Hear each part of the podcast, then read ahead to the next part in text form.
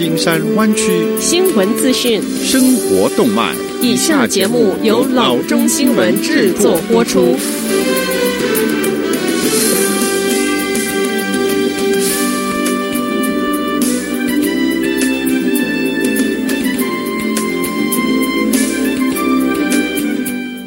各位听众，大家好，欢迎来到老中广播电台的节目，我是君君。我们首先来关注今天的旧金山湾区地方消息。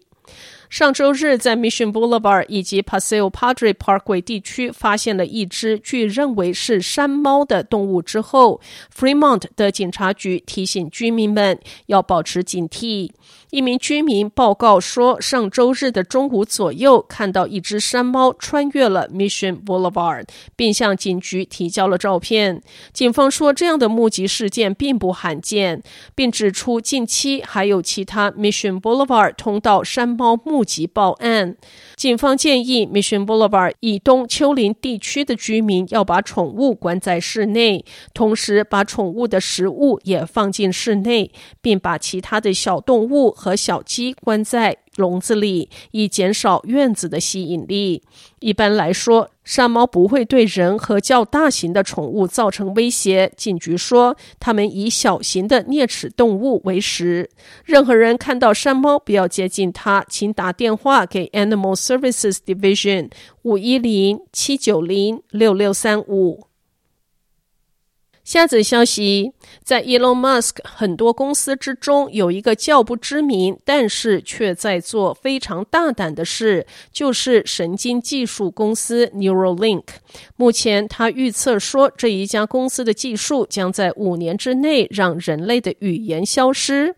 Musk 在 The Joe Rogan Experience 的播客节目中提到，他希望该公司明年就能够首度将 Neuralink 的装置链接到人的脑不。那是一个以电池供应的小晶片。可以植入颅骨之上，然后将电极非常小心地插入大脑。他说，它可以与大脑中的任何一个部位进行互动，因此可以帮助治疗视力。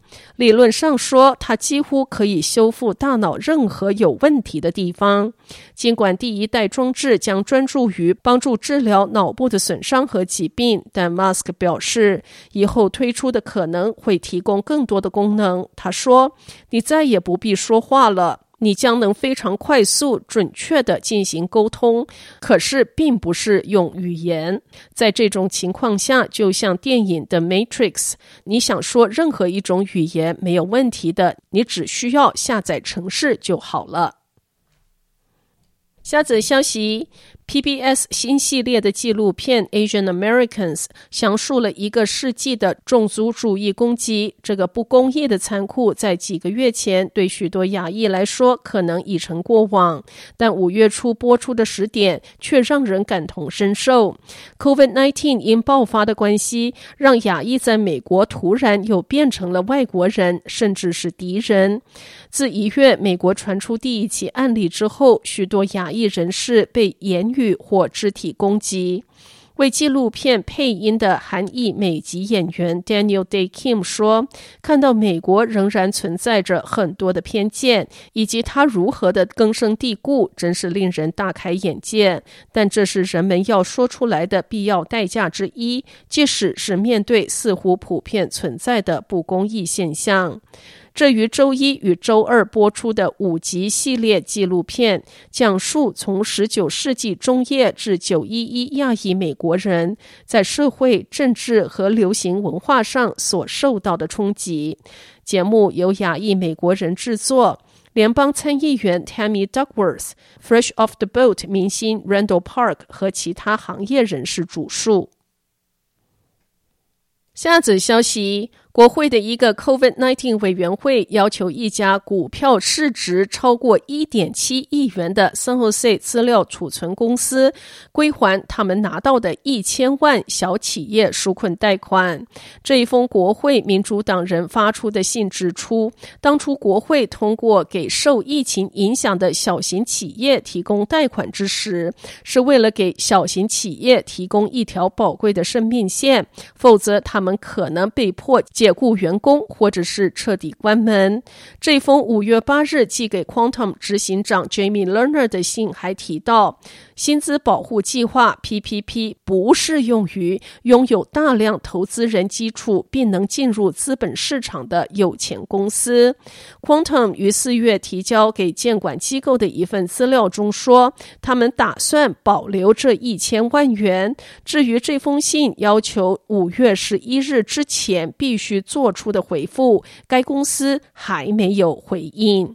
PPP 货代对象一直存有争议，包括大型连锁餐厅和 Los Angeles Lakers 等，虽然不大却非常富豪的企业都拿到了贷款。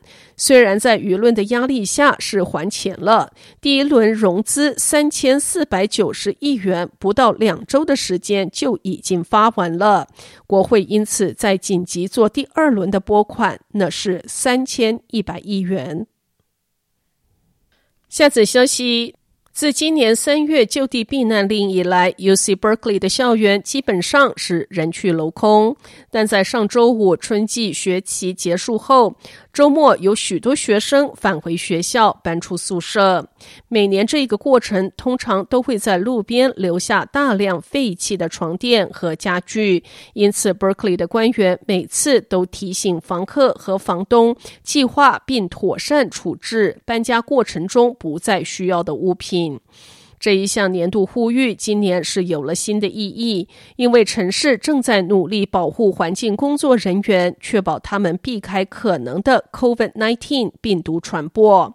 城市在一份要求让床垫回收商进行处理的通告中说，在人行道上丢弃床垫和其他物品造成混乱，不利于再利用。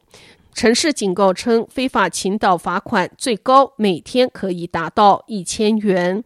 城市建议房客应该使用建筑性的垃圾桶。如果垃圾桶满了，有一到四个单位的物业可以安排一次免费批量的垃圾收取。另一个选择是购买预付费的城市垃圾袋，这些垃圾袋可以留在路边，由城市 Zero Waste Division 收取，最多可在路边留下十个预付费的城市垃圾袋。更多资讯可以拨打三一一或者是五一零九八一二四八九购买预付费的垃圾袋，或者是安排批量废物收取。好的，以上就是生活资讯。我们接下来关注一下天气概况。今天晚上湾区各地最低的气温是五十度到五十二度之间，明天最高的气温是六十四度到七十度之间。好的，以上就是生活资讯以及天气概况。新闻来源来自 triple w dot news for chinese dot com 老中新闻网。好的，我们休息一下，马上回到节目来。